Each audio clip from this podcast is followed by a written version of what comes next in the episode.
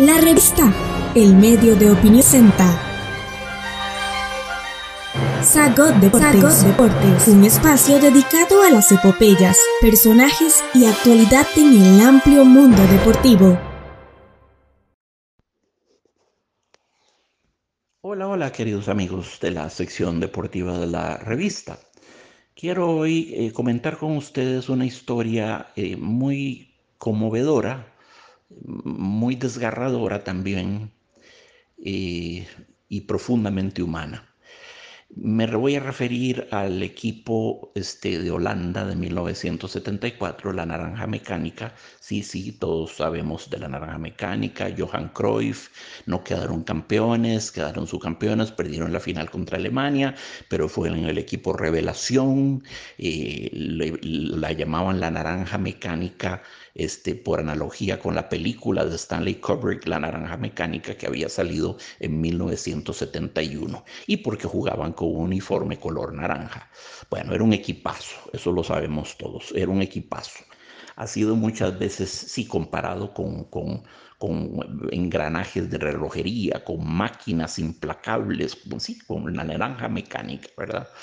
con cosas así inhumanas. Pero resulta, resulta que la verdad de las cosas es que este equipo, eh, por mecanizado que fuera su accionar, estaba integrado por hombres, por seres humanos, eh, seres humanos llenos de fragilidades, de inseguridades, de resentimientos, odios, pasiones tristes, como las llamaría Spinoza, ¿verdad? eran, el, decir de Nietzsche, recuerden, eran, humanos, demasiado humanos. Había uno, uno de los más importantes, Wien van Hanegem. Van Hanegem, lo estoy viendo, lo estoy viendo en el terreno de juego, magnífico, magnífico mediocampista. Van Hanegem, lo estoy viendo con sus patillas largas, porque estamos hablando del 74. En esa época todo mundo se dejaba unas patillotas larguísimas, ¿verdad? Em, y su pelo largo. Van Hanegam tenía una, una, historia muy triste porque en la Segunda Guerra Mundial la Luftwaffe, la, la, Fuerza Aérea Alemana, había bombardeado este, Holanda y, y eh, le habían matado a su papá y a dos hermanas. Entonces la Luftwaffe, el, el, ejército alemán, ¿verdad? de la Wehrmacht, le había masacrado a la familia, padre y dos hermanas muertas. Entonces, cuando estaban entrando al estadio, al estadio olímpico de Múnich, donde se jugó la final Holanda contra Alemania, este, Cruyff recuerda a Van Hanegem diciendo una y otra vez obsesivamente, odio a los alemanes, odio a los alemanes, quiero humillarlos, quiero entrar aquí para humillarlos, para bailármelos completamente los odio, los odio, y lo repetía una y otra y otra vez. Bueno, ¿qué pasó? ¿Qué pasó, amigos?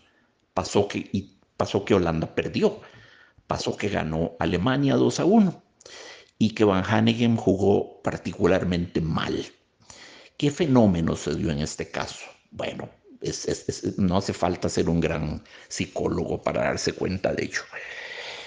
Sí, el odio puede ser un muy buen motor para, para una acción efectiva, para ganar o para seguir adelante en la vida. Sí, es un carburante potente, no hay duda. Es un, el odio es un, es un combustible de altísimo octanaje y algo eminentemente humano, pero hay que saber manejarlo, hay que saber administrarlo y sobre todo hay que saber sublimarlo, transformarlo, procesarlo, porque si lo usamos en estado bruto, en estado natural, nos convertimos en, salvajes.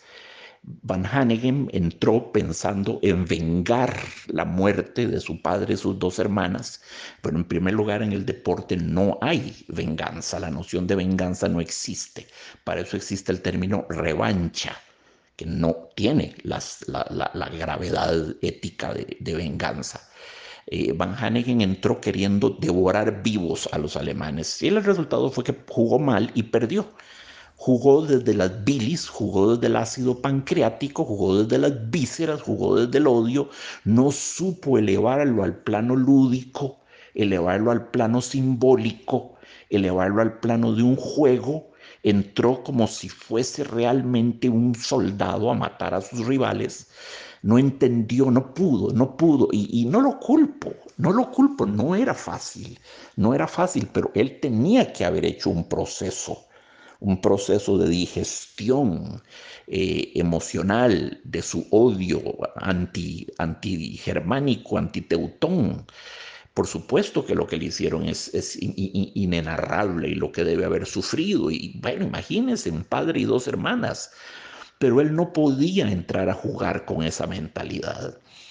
Eh, eh, eh, ese tipo de sentimientos tan fuertes, tan violentos, conspiran contra quien los padece sabotean a quien los padece, a menos de que éste sepa de nuevo procesarlos, sublimarlos y levantarnos a un plano lúdico, un plano al plano del juego simbólico. Una derrota en el fútbol es una muerte, pero es simbólica por dicha.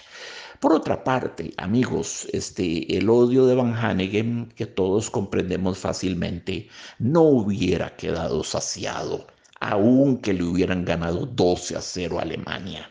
Ningún marcador, ninguna paliza ahí infringida en, su propia tierra, en Alemania, porque estaban jugando en, Múnich, eh, ninguna paliza iba a remediar la pérdida de un padre y dos hermanas, ¿verdad? Entonces estamos hablando de cosas que son inconmensurables. El deporte no puede sanar una herida que es de tal profundidad y de tal hondura. A lo sumo puede dar una pequeña satisfaccióncilla, una especie de vengancilla de mentiras, como es todo en el fútbol. Todo en el fútbol es de mentirillas, verdad. Eh, entonces, eh, eh, la, la, batalla de Van Hanegen era una batalla perdida desde siempre y para siempre. Y no supo manejar su odio, no supo manejar su aversión, su fobia anti, antitedesca y eso le costó jugar un mal partido y le costó que, Holanda perdiera. Salió llorando del terreno de juego, lo estoy viendo, llorando, llorando, amargamente, amargamente, por no haberse podido cobrar la tragedia del padre y las hermanas muertas. Es que se equivocó, se equivocó, no supo procesar sus sentimientos. Sus sentimientos se lo comieron vivo y conspiraron contra su desempeño en la cancha. Estamos en las plataformas de Spotify, Apple Podcast, Google y Anchor como la revista. La revista.